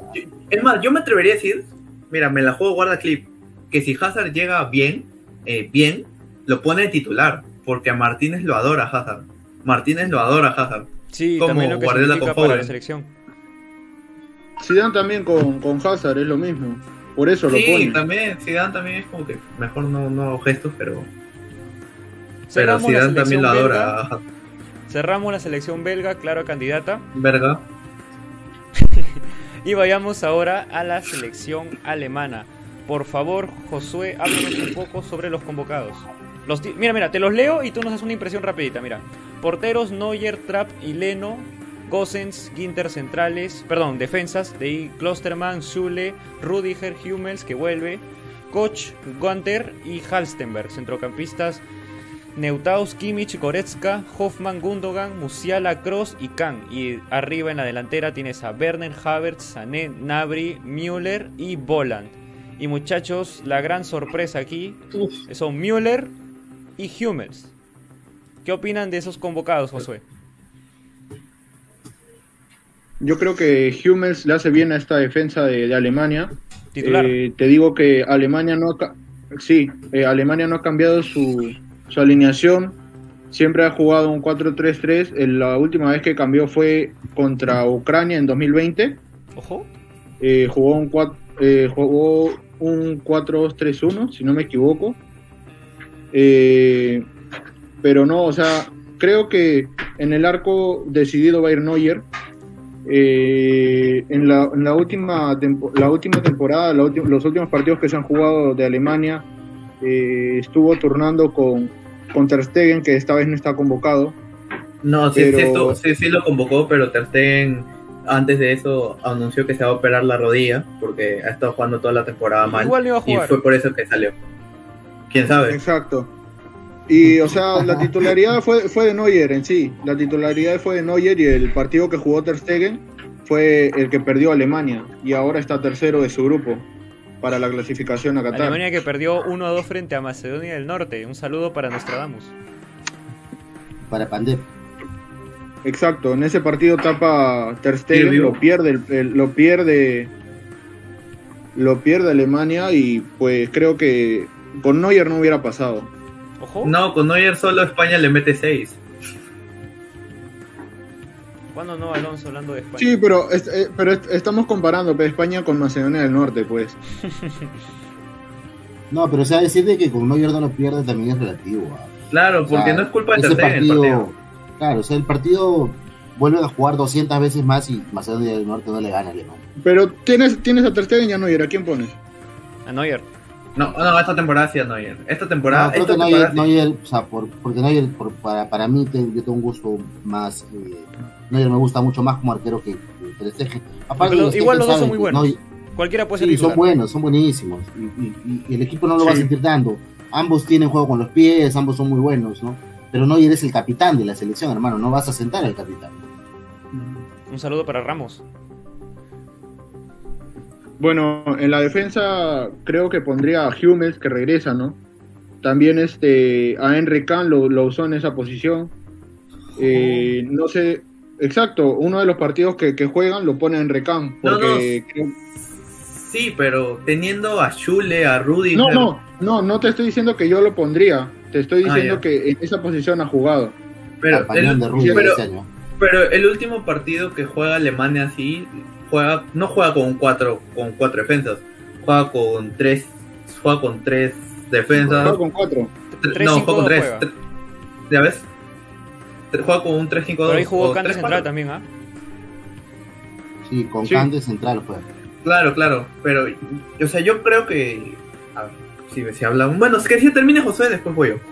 Sigue Josué. No, pero es que. Ya dale, No. Josué. No, no, que este, quiero escuchar el, el argumento de, de Alonso. Esperen, Eh. esperen, muchachos. Sí, sí, sí. Antes de darte el pase a Alonso, miren, antes de que digas lo que ibas a opinar, Francia, perdón, Alemania jugaría el 3-5-2 o volvería a su 4-3-3. Yo, yo creo que puede volver a su 4-3-3. Bueno, sí, yo también creo lo mismo. Sí, lo va a mantener, lo va a mantener. No, claro, yo, yo también creo, yo, yo también creo lo mismo, solo que quería corregir el dato que José dijo que el último partido se había jugado con cuatro, no, no jugaron con cuatro, jugaron con tres. Yo creo que los cuatro ahí, ahí está difícil, porque yo creo que Rudy sí va a ser titular, pero el tema está entre Schule y, y Hummels, que han hecho una muy buena, una buena temporada los dos. No voy a decir que- muy buena. Yo creo pero- que mucho, es mucho mejor el presente de, de, de Amels, o de Hummels, como dices tú, que, el de, que el de Zule, ¿no? Yo creo que Chuliño puede jugar incluso de lateral, quién sabe. En el Bayern jugó dos veces y le, le resultó bien, pero no creo. Eh, ya, digamos que juegan Hummels y Rudiger. Por el tema es que cuando ha jugado Hum- Hummels, creo que juegan con tres. Por un tema de proteger también al central. Pónganse Ah, perdón. Perdón. Eh, bueno, eh, eso también va a depender, ¿no? Ya, bueno, la defensa de cuatro, quizás por derecha, yo creo que pone a Klosterman. No, no lo sé. Es ¿Por qué está dando la más intención probable si y- todavía no vamos ahí? ¿No estás diciendo que quién creías que, que yo podíamos, que podía jugar? No, no, no, solo la formación y tú ibas a acotar algo de Josué nada más. Ah, ya, perdón. Eh, yo creo que juega con 4-3-3. Pensé que estaban hablando de Pokémon. ¿no? Cada uno quiere dar su 11, muchachos, no, no salimos hasta las 12. Muchachos, ya, entonces ahora sí. Ray, ¿tú concuerdas que es 4-3-3? No sé, yo creo que va a que, al hecho de incluir a, a Hummels va a ser que juegue con tres. Bueno, Josué, tú vuelves al 4-3-3 también. Sí, yo, yo me quedo con el 4-3-3, lo va a mantener el. Bueno, entonces el- el- mayoría el- gana. Como ustedes me han, me han arruinado mi 4-2-3-1, ahora arruinemos a Ray No, con no. sus tres defensas. No, no, Juanpa, Juanpa, yo te la cambio. 4-2-3-1. Alemania sí juega con 4-2-3-1. Y tiene como Müller de, de media punta, Nabri, eh, Werner de 9. Sí, sí. Yo le voy un 4-2-3-1. Me la juego. 4-2-3-1. Kimmich, Kimmich. Mm, Pero Kimmich Ki- puede hacer la y de, de contención, pues. Claro, Kroos y Kimmich. Ya, ya, miren, miren, miren, muchachos, muchachos. Vamos a. ahí- de ahí variamos el mediocampo. Ya, miren. Los convocados de portero, Neuer, cantadísimo. Vamos con los defensas. En el caso que sean cuatro defensas. Los dos centrales, eh, Rudiger, sí Rudiger sí. y Hummels. Y ahí está Y el Hummels. dilema: Hummels o Zule. Hummels, Hummels, dale Hummels. Hummels. Hummels. Sí, da- dale Hummels. Hummels. Hummels. Hummels, Hummels, Hummels, Hummels. como deseen. Sí, puede ser Hummels. Ya, ahora, Hummels. ¿quién iría al lateral izquierdo? Eh, Gosens. ¿Qué dicen ustedes, muchachos? Sí, usan, Sí. como ustedes dicen que son cuatro. sí. Gosen es el, el defensa con más goles este año. sí. Más va a sumar. Y entonces Ocho, nos ¿no? quedaría por la banda derecha un Klosterman. Klosterman. Sí, Klosterman. Nos queda un Precisamente. Klosterman, muchachos. Ya, ahora vayamos a los tres del, del medio, ya sea ofensivo, contención, lo que sea. Kimmich va a estar sí o sí. Kimmich, sí o Kimmich sí. y Kroos. Ya. Sí. Ojo que, bueno, Cross estaba un poquito en duda, pero sí llega, sí llega de todas maneras porque sí se recupera. Sí. Sí, Ya. sí llega. Estaría Tony Cross y ahí quién? Goretzka. Eh, no lo sé, Gundogan. es que. Depende, porque Primero- depende del partido. Pero, pero también. es que. Es que también, también depende con la formación que lo estés armando. Si lo armas con 4-3-3, ahí yo no. Yo prefiero no meterme. Con un 4-2-3-1 ahí ya creo que Si tengo más cancha. si es 4-3-3, sí jugaría Goretzka, pues, para dar, para equilibrar el tema de, de- de lo que es el trajín. Mira, yo digo que si Pero es por eso es 4-2-3-1 es Kimmich y Goretzka. Y si es Y- 4-3-3 es Kimmich, Gundogan y Goretzka. Yo creo. Y que- y no, perdón, perdón, perdón, perdón, Claro. Kimmich, Cross y Gundogan. Ya, yo, yo- Yo creo que juega Goretzka en ese, en ese 3 ¿ah? sí, yo también creo que juega Goretzka. Pero si es un 4-2-3-1, yo creo que es Kimmich Cross. Por derecha Sané. Por el medio Müller. Por izquierda Nabri. Y de 9 Werner. Puede ser, es muy posible lo de Alonso. Yo creo que lo juega así. Yo creo que lo juega así. Amén, Monaguillo, amén. Bueno, entonces si es 4 4-2-3-1 sería Kimmich, Cross y Müller de enganche. Sí.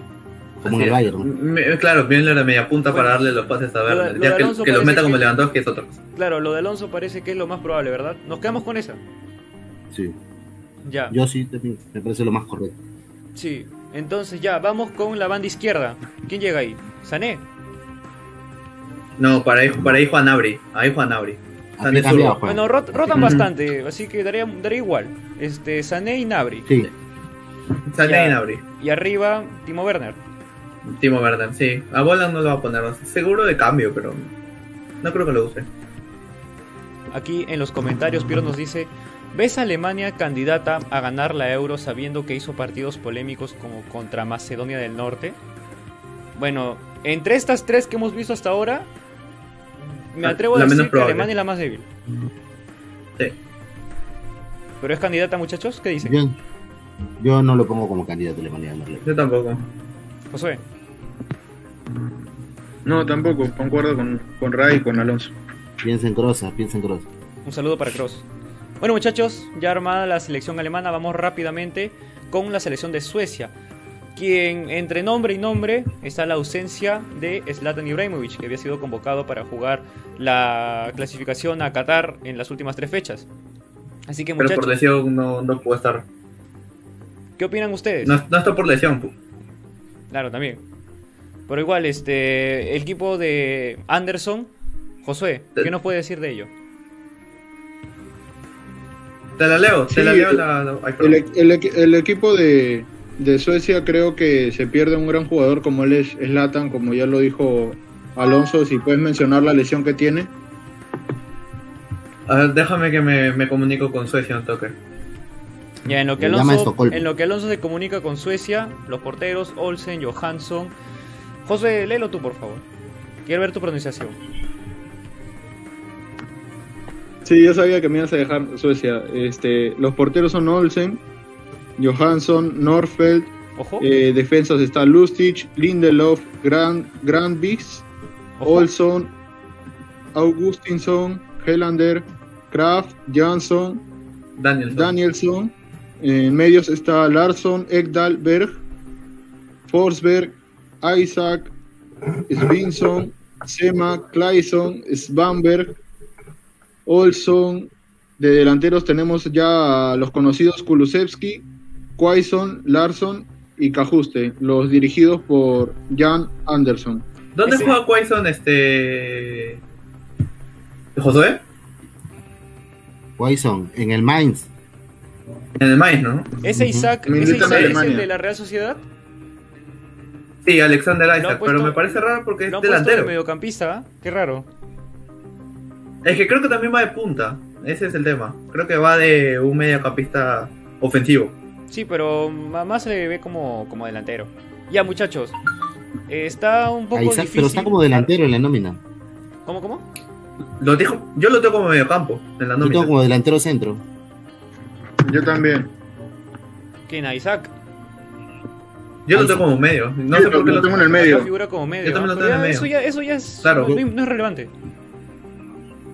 Yo Bueno, muchachos. La idea es que está convocado. Claro, eso sí.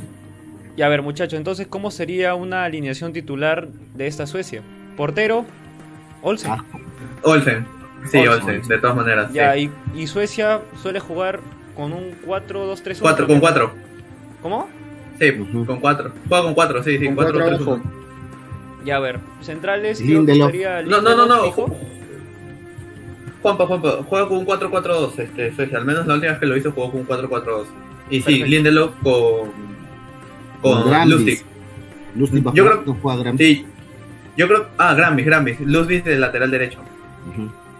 Bueno, entonces, ¿cuáles serían nuestros Sí, cuatro de abajo? Bueno, en un central Lindelof fijo. ¿Quién sigue, muchachos? ¿A quién Sí. ponen ustedes? Grambis. Andreas Grambis. Laterales. Eh, Lustig y, y por el otro lado no sé. No sé. Ah. Ah, Sí, puede ser. Agustinson o puede ser. Olson, ¿no? Olson. Han rotado también, yo he puesto normalmente. Ca- Cambian bastante de formación. Sí. Bueno, de jugadores, perdón. Bueno, entonces hay que dar un nombre, muchachos. ¿Con qué nos quedamos? Con Au- Augustusson, creo. Augustinson, la, la penúltima vez que jugó metió un, un gol. Aportó en el marcador contra Estonia. Buen dato, José. Contra Kosovo, perdón. Contra Kosovo. Bueno, Sí, a ver. y Agustinson juega en el, en el Bremen y, y el, y, y Olson juega en el Hacken, ¿no? Entonces hay ciertas diferencias en, en la jerarquía de, de la liga. La liga. Mm, Sí, pero es que también, como lo mencionan, es que como suele rotar bastante jugadores, es muy difícil sacar un 11. Por ahí, al menos hay que demostrar los más destacados. A ver, ¿quién podría en el mediocampo? Bueno, A. Olsen, a Olson, perdón, a Olson y a. No, Larsson es titular, es el capitán del- de, Fosberg tiene que estar. de Suecia. Pero. Forsberg tiene que estar. Pero. Forsberg, pero es como es un 4-4-2, juegan dos el medio y dos por el costado, por así Sí. decirlo. Juega Entonces, yo- por eso. A ver, yo, yo, te la, yo, te la, yo te la suelto. Juega Ekdal con, con Larson, juegan por el medio. Ojo. Sacas a Forsberg. No, ellos, ellos dos juegan por el medio normalmente. Fosberg suele jugar por izquierda cuando juegan 4-4-2. sí. ¿Y la derecha quién va? Forsberg por izquierda.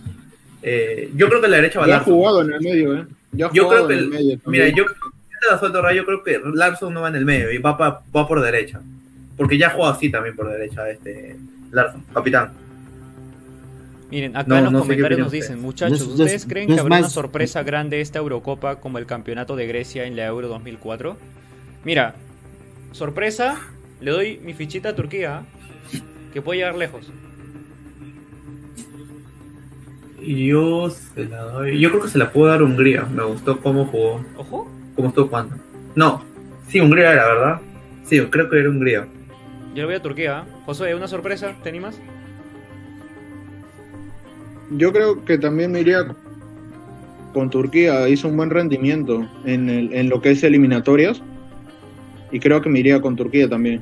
Turquía le ganó, le, ganó Francia, ¿no? ¿Cómo? ¿Turquía? Turquía, Turi- No, Turquía, Turquía le ganó a jugó- Países Bajos. no- Ah, ah, Holanda, Holanda.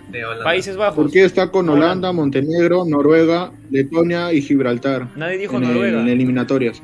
Un saludo para Haaland. No, no, No, en eliminatorias. No lo veo como, como sorpresa. Un saludo para Odegaard. Ray, ¿tu sorpresa? ¿Te animas a decir? Noruega está clasificado a la Eurocopa. Yo creo que no. Me parece que no. No, Ah, no por está. eso. No, Y Croacia, Ray, ¿Una sorpresa? no es- Ahorita llegamos a Croacia. sorpresa es que no esté Noruega. ¿no? Eh, Austria. Me parece que Austria puede, puede hacerla este año. eh, Yo le voy a Hungría, ojo. Hungría, Austria y Turquía los dos. Turquía los dos, claro. Eso sí que sorpresa. Terminamos con la, con la- Polonia, ¿no? Polonia también puede ser sorpresa, como Lewandowski en su, en su, en su apogeo. No va a ser sorpresa, va a ser, va a ser Dinamarca, decepción, te la firmo, igual que en el ¿ah? mundial. Dinamarca también tienes, está jugando bien. Tú le tienes fe a Dinamarca por el tema de, de que te gusta Eriksen. Y, y tiene buenos jugadores Hmm. también, no solo Eriksen. No, no, no va a ser una En, la- en las clasificatorias También- creo que era el que tenía más goles. a Bradway. ¿no? Bradway, con Bradway yo puedo tener miedo. Bradway ¿no? la Cualquier banca. equipo. No, prefiero cualquier a- equipo. Cualquier equipo. a no. ¿Quién, ¿ya quién Croacia es? no lo ven, no lo ven en- de sorpresa? No, Y- pero ¿cuál sería la decepción? ¿Cuál va a ser la decepción? Porque sorpresas. Polonia. yo le voy a Polonia la Pol- decepción. Tú le vas a Polonia, al polaco. Decepción, difícil, ¿ah? O sea que yo Tú- le voy a. Tú, yo Juan le- Pablo. Difícil, ¿ah? Déjame, déjame pensarla, Josué, dale. Yo creo que va a ser España Yo la decepción. Yo, también te iba a decir. España. Polonia y España. Es- Puede ser España también, ¿ah? Josué, ¿te animas? Me la juego con España y con, con Holanda. Y Países Bajos también. Croacia puede ser Países decepción, Bajos y ¿ustedes con creen? España. De Croacia no, se espera no tanto. De Croacia no, No. se espera tanto. Pero igual, es este finalista de- del Mundial. Se espera que llegue al menos, que haga buenos una, una buena Tú Eurocopa. has, tú has Y también tiene buenos ya jugadores. no importa que eso fue hace tiempo. No tiene buenos Mm. jugadores igual. Se contradice. que no- que no importa Al menos los jugadores mantienen su nivel, fe, no como en Bélgica. Ajá. Pero, pero tú has dicho que hace tiempo. tú, tú has dicho, eso ha sido hace tiempo ya. Tres Ah. años han pasado. Ya, ya, ¿Por pero al menos estos jugadores mantienen su nivel. Pero no te molestes. ¿Por qué No te molestado. Hay, hay que pechofriar un poquito. Ya, bueno, muchachos, entonces. Yo creo, ¿Quién, Nah, crea- Croacia- quién Croacia queda no, como no no definitiva, definitiva este, decepción? decep- España, creo. España. España, sí, yo también España. Sí, puede ser España. España tiene un aroma a frío, pero bueno, eso es lo de menos. Muchachos, definamos la delantera de Suecia.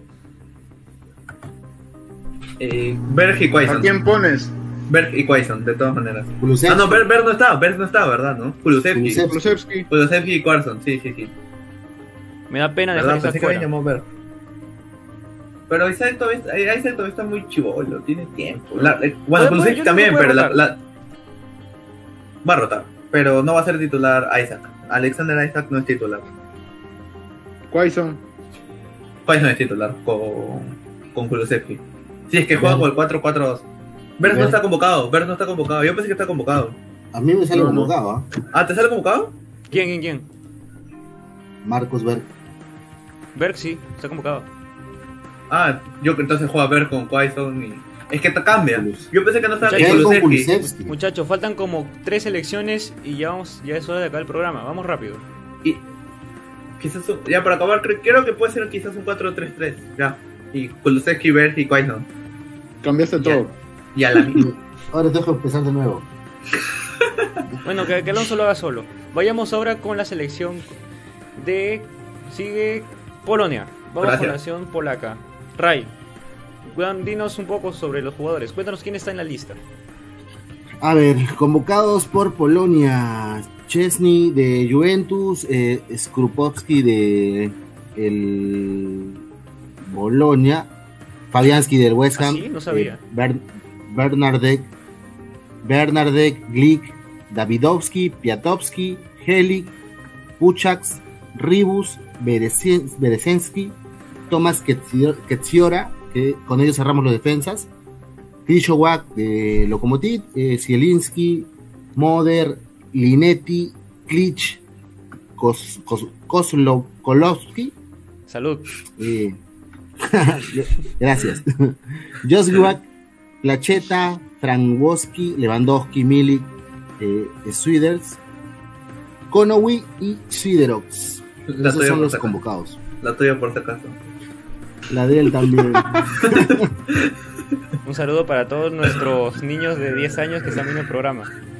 Bueno, Sí, el equipo de. Paulo Sousa, creo que acá nos vamos a ahorrar la alineación porque no hay tiempo. muchachos. La vieja confiable. No hay mucho tiempo, muchachos. Pero- Van a disculpar a todos los polacos que ven el programa, pero, Pero, pero que diga con qué alineación no solo juegan, aunque sea. Polonia normalmente juega 4-4-2, pues no juega Lewandowski arriba. Y con Milik. Claro, y con Milik. Juega con dos nueves. Con dos que, que- Bueno, el fijo 4-4-2 igual, portero dos. Chefny, Lewandowski, Milik, los fijos, hay que decir. Eh, Glick. Glick, eh, Bernardo también atrás. ¿Está Piszek? No, no. Ya no, No, lo ya no está. Ya, ya no lo llamaron. Ah, Zielinski va a estar. Krzysztof puede estar. Claro, Yo creo que es un tapón. Mira, yo le tenía la fe a Grecia cuando lo dirigía el mago Marcarián.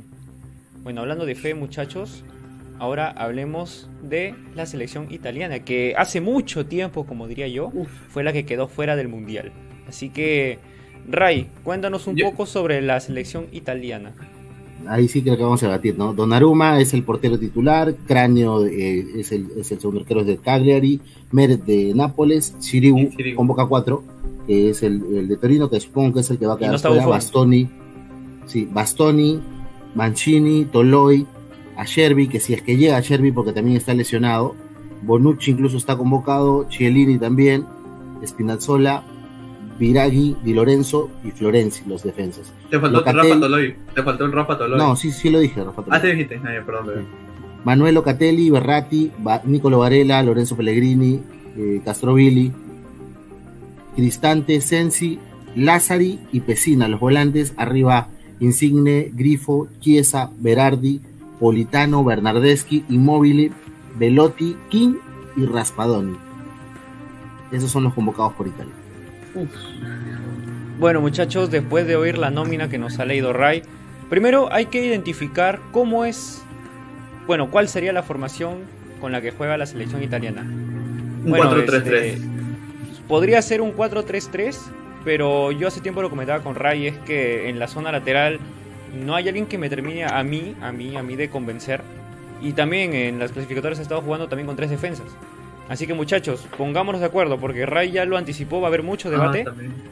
¿Ustedes qué dicen? Ujú. ¿4-3-3 No, o ya- tres defensas? Espérate, no ha llamado a Emerson, ¿no? ¿O Sí. No. No, no está en lista. La ul- por ejemplo, en clasificatorios estuvo Emerson cuando jugaron tres brasileños eh, en, en Italia, ¿no? Emerson, eh, Jorginho. eh, ah, y Jorginho, que son de, son, son brasileños de, de- de nacimiento. ¿no? Yo creo que te pone a Bastoni. En la defensa te lo pone a Bastoni. No sé por qué. Siento que lo va a poner a Bastoni. Claro, viene de ser campeón también. Yo creo que Bastoni también va a ser fijo. Pero se arma de 4 o de 3. Mira, por, No, de por tres. los jugadores que ha llevado puede ser un 4-3-3, porque tiene que aprovechar bandas. Tú crees que tiene bandas, pero no tiene bandas. eh, en Exacto. tiene demasiado central como para pensar que va a jugar con laterales. O Tiene carrileros 1, también 2, puede ser. 3, Bueno, 4, sí, 5, claro, carrilero. 6. Es que el tema es de que a quién pones Claro. de carrilero ahí. eh, tienes a Espinazola y al otro lado Di Lorenzo. Ah, ya. Eh, en el pero en la central te juega Bastoni. Yo no creo que ponga a Bonucci y a Chiellini. Quizás a Bonucci, No. pero, pero a Chiellini yo no creo. Lo va a esperar a Exacto. Sherby. Lo va a esperar a Sherby. Puede ser a Servi, sí. A Y si, Sherby, si no llega, y si no llega Sherby, ¿a quién te pone? Es ¿A Mancini? Bonucci o Chiellini. ya, es Bastoni, Mancini y Toloy. Ah, Toloy. Toloy. Ya, yo creo que en el medio no hay duda de que son Jorginho y Berratti. Jorginho no está en la lista. no está. Ah, no lo llamó, no lo llamó No. Jorginho. Qué No, milagro. Entonces- a, tienes a Varela. A Varela y a Berratti. Y quizás Locatelli. arriba. Locatelli ha jugado bastante con. en- en- Es que ta- también en la delantera tienes a Immobile, tienes a Chiesa y tienes a Insigne. ¿Sacarías alguno de esos tres? No, creo que los tres de arriba son fijos. ¿ah? Claro, y Claro. cantadísimos. Por, por- por eso te digo que, que es complicado. Por eso también pensé en el 4 en el 4-4-2. Porque en el medio necesita, tiene mucho en el medio. Al igual que en la defensa. Ha Cuatro, dos, pasado, cuatro ha, pas- ha pasado, 4-2-4 ha pasado descartado. yo creo que sí, pero ha pasado también que, que, por ejemplo, han usado a, a Chiesa de carrilero por un costado. Pero lo Sí, perderían sí, mucho, no, no, no mucho. Pierdes, pierdes, pierdes. Porque es como. Como que pongas un extremo. Como que pusieras, no sé, a Nabri o a Sané de carrilero. Como cuando el Madrid puso a Vinicius. Pierdes. O a Dembélé. ¿Entiendes? Pier- Miren, Ah, muchachos, aquí dice: A España le espera una Eurocopa peor que las eliminatorias de Chemo. Un saludo para Chemo del Solar, que siempre ve el programa. Bueno, esperemos no salarlo Sí. tanto a España. Y ahora nos va a callar la boca cuando llegue a semifinales. Es un decir. Sí, no, Ya, no sabemos con- nada de fútbol. Continuemos con, con la selección italiana. A ver, portero fijo, Donnarumma. ¿O no? Sí, no hay otro. No, no, Sí, no hay otro, no hay otro. Ya. Supongamos que juega con tres centrales y carrileros. O nos vamos con Ya. cuatro defensas. ¿Qué opinan? No, tres centrales, tres centrales. Ya. Pero yo, yo también le doy la razón a Ray. Ya, tres centrales. Ya lo estábamos conversando. A Servi. A Shelby, eh, Bastoni, ¿Quién más? Bastoni. Bastoni. Y ahí estaría Mancini. el Toloy. Toloy, Toloy. Toloy o Mancini Bonucci. o Toloy. Mancini Yo o creo, Toloy. que, yo creo que es Toloy o Bonucci. Claro, porque son los que van por izquierda, ¿no? En eso tienes razón. Mira, yo, yo, me la- yo creo que es Bonucci o Chiellini, uno de los dos titular. Ah, sí. No, yo al creo menos que Chiellini uno de los no. dos. Yo creo Bonucci sí, Chiellini no. No, Chiellini sí, no primero sí, priorizando a Bonucci que Chiellini. Y ahora, eh, los carrileros podría ser Espina- Espinazola, por un lado y Di Lorenzo Lorenzo. por y el Di. Lorenzo. Sí, no tiene otro. No tiene otro para poner. Entonces, al mediocampo, tienes ya ahora 3, Dos. 4, 5, 6 jugadores. Pon dos. Dos. Varela y Berratti. Y Berratti. Varela y Berratti. Si llegan, ¿no? Porque ambos están lesionados. No, sí llega, sí llega. Al menos Berratti llega. Yo creo que Varela. Para mí. Berratti llega. Sí, sí Varela, llega. Varela vuelve en junio, 23 de junio, y Berratti vuelve el 21 de julio, de junio. Supuestamente las vueltas de Berratti Pellegrini también está lesionado en esa zona, es raro. Viene el primero La de junio, Eurocopa supuestamente empieza para Italia el 11 de junio. de junio. Junio. ¿Sabes contra quién? Sí, pierden. ¿Sabes contra quién? Contra la No, sorpresa Turquía. Uh, partido bravo. Partidazo, ¿ah? ¿ah? En- Entonces, te- yo creo que te puede poner a Locatelli. Va a jugar Sensi, te apuesto que juega Sensi. Ya, Locatelli, Sensi y nada más pues. Y arriba ya te pone a los tres que son Chiesa, Immobile e Insigne. Pero el tema es que te quedas muy... Tienes buena defensa, pero en el medio te quedas muy indefenso. Poca marca. Si- Claro. si no tienes, Pero, pero si no los balón, pueden ¿de qué hacer esa labor también, de ayudar mucho en la No, pero en jugar al centro también. es- pero- no ser los pero no tan mismo. prolíficos. Pero, por ejemplo, no es lo mismo que tuviera a Berratti, a Sensi y a Varela, por ejemplo. Ahí tienes tres y los tres te tocan en el medio. y sí, con- defiende con pelota. claro, Pero va a jugar, si no, si no juegan los que están lesionados, va a jugar Locatelli. Locatelli, Locatelli juega. con Sensi. claro, pero ese es en el caso, ese es en el caso de que no movamos a los tres de arriba. Claro. Yo creo que el que podrías mover de arriba es Insigne. Si es que quieres mover a alguien. pero yo no Entonces, muevo inmóvil menos jugaría- a Chiesa. Chiesa jugaría del centro De de, las bandas. Con De segundo, delantero, de segundo delantero. Ajá. Más Sí, abajo de claro, si, si es que, si es que se la juega. Pucha, yo, yo no, yo no quitaría a, Chiesa de la banda. Pero ya eso ya es tema del, eso es problema del entrenador. Un saludo para Santino Nicoletti que nos manda saludos en los comentarios. Después de armar esta desordenada convocatoria, pasemos ahora a la selección de Croata. Croacia. Adelante, Alonso. Ya, yo voy. Eh, los porteros son Lobre Kalinic, Domi, Dominik Li- Livakovic y Simón Sluga. En la defensa está Vida, Lobren, Versálico, Barisic, Kaleta Kar, Juranovic, Skoric y Josko Bardiol.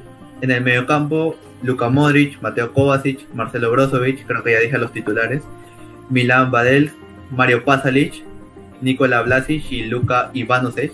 Y en la delantera, eh, aunque bueno, hay algunos que quizás podrían ir en el medio, eh, tienes a Iván Perisic, Kramaric, Ante Rebic, Brekalo, Bruno Petkovic, Orsic eh, y ante, ante Budimir.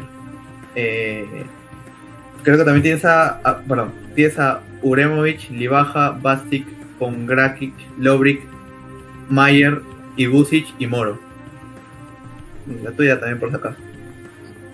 Budimir, Budimir, Petkovic, Kramaric, Orsic, Brekalo, Revic, los atacantes de Croacia. ¿Dijo, ¿Dijo Rakitic o no dijo Rakitic? No, No, Rakitic esa es la sorpresa. Rakitic no está convocado. Rakitic No ya dijo convocó. que ya había dado fin su ciclo en la selección croata. Así que no es sorpresa. Lamentablemente para- Ya lo había anunciado ya. Pero igual, y tranquilamente pudo haber estado convocado porque es un gran jugador. Ahora, muchachos, Yo creo que el- dale. en la portería va Kalinic. Sí. Por Yo creo que a Kalinic lo llama como. No, En la portería, Kalinic, el Lobre Ah, Kalinic, el arquero. Este, va en la portería, lo llamo como primer portero, me parece. Eh, no llama al portero del mundial, este, ¿cómo se llama el portero? Eh, Livakovic. Subasic. no, Subasic, no lo llama. A Subasic no lo llama. Eh, ¿Cómo creen que juegue, muchachos? Yo creo que juega 4-4. Nah. 4-3-3, 4-4-2. Con cuatro al fondo, eso es fijo. La, la volante y la sí. delantera lo va a mover. Ese La el selección croata ¿Cómo- jugando mucho con un 4-2-3-1. Eso lo ha visto, lo hemos visto en las clasificatorias. 4-3-3 también ha jugado. Puede Lo que ser. es fijo es que siempre usa uno, uno de contención. Pero esos, Ah, dise- eh, eh, Ese es esos diseños son muy similares, ¿no? O sea, los diseños de 4-2-3-1 a 4-3-3. 4-3-3, sí.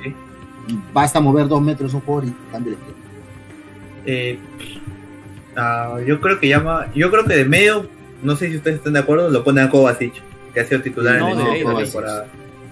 Kovacic, Modric Modric. y y Brozovic. Modric y Brozovic. Brozovic. No, pa Pasalic de, de suplente por Brozovic. No, Perisic no es medio, Perisic es como un extremo, una vaina así. Claro. Hasta de volante lateral juega Perisic. Yo creo que puede poner a Revic, a Revic lo puede poner de 9. Vamos en orden, vamos en orden. Con- Estamos claro. saltando Ah, de valla en valla. Portero titular. Perdón, perdón. Eh, Kalinic. Kalinic, sí, Ni- Kalinic. Nico Kalinic. Los cuatro defensas. Ah, no, perdón, Lobren. Eh, Vida, Lobren. Lobren. Vida con Lobren. Eh, del, de Versálico por un lado y por el otro. Vers- Es que central. O Bradaric. Uno, Bradaric creo que ha hecho mejor campaña que el. Puede ser. Ahora, los. Ya, no digas eh, ofensivo. Tres del medio, nada más. Modric, Kovacic. ¿Y quién más? Y Brozovic. Y Brozovic. Y Brozovic. De cambio. Pasalic es el primer cambio, te apuesto. Puede o ser. Vlasic. Y ahora los tres de arriba. Perisic, cantadísimo. Perisic, Kramaric y Revic. Porque no está Mansukic, ojo. Claro, no está Mansukic. o, o, o va a jugar, si no juega Revic, va a jugar Perisic. ¿no? No, Perisic por izquierda, pues. Perisic, Ah, claro, Perisic. Kramaric y Revic. Sí, sí, no, no hay más tampoco. Y con esto Puede poner a cerramos- Budimir. A, a, a Budimir como primer cambio, perdón, perdón, Jopo. No, dale, dale, está bien. Y con esto cerramos a la selección croata y damos por finalizado el programa del día de hoy. Nos hemos pasado 8 minutos, muchachos. Pero ha sido un programa con harto contenido y ya estaremos a la espera de más listas para esta Eurocopa para seguir analizando y tratar de predecir cómo sería el 11 titular. Muchas gracias a todas las personas que se han estado conectando en el chat. Ya saben que nos ayuda bastante cuando se suscriben. Y ha ayudado mucho decir esto porque hemos pasado los 300 suscriptores y estamos solo a dos de llegar a 310 muchachos. Creo que acá el panel recién se entera. Pero no hay problema muchachos, gracias por su ayuda. Y bueno, recuerden que estamos también en Spotify y en Facebook. Así que en la descripción están todas las redes sociales. Bueno, ahora también agradecer a ustedes muchachos. Raigo Maní, habitual titular. Espero que la hayas pasado bien el día de hoy. Sí, bien, gracias a ti, Juan Pablo, Alonso, Josué. Ya saben, si quieren clases de polaco, me escriben. Ahora a nuestro querido amigo Josué, que La él tuya, les va a si dar clases de sueco. Sí, eh, precisamente te salvaste de, dar esas clases. Ya sabes, los martes y los jueves no cobro mucho. Eh, gr- gracias por un programa menos, eh, por un programa más, disculpen, y, y por esta información que, que le brindamos a la gente. Espero verlos el domingo. ¿Es una despedida del Real Madrid esto? No, este, más bien este, ya se, ya se, ya se cierran las ligas, ya, ya se definen los puestos a Europa League porque los campeones ya están. Se define el Atlético con el Real Madrid, así que se viene harto contenido en el canal.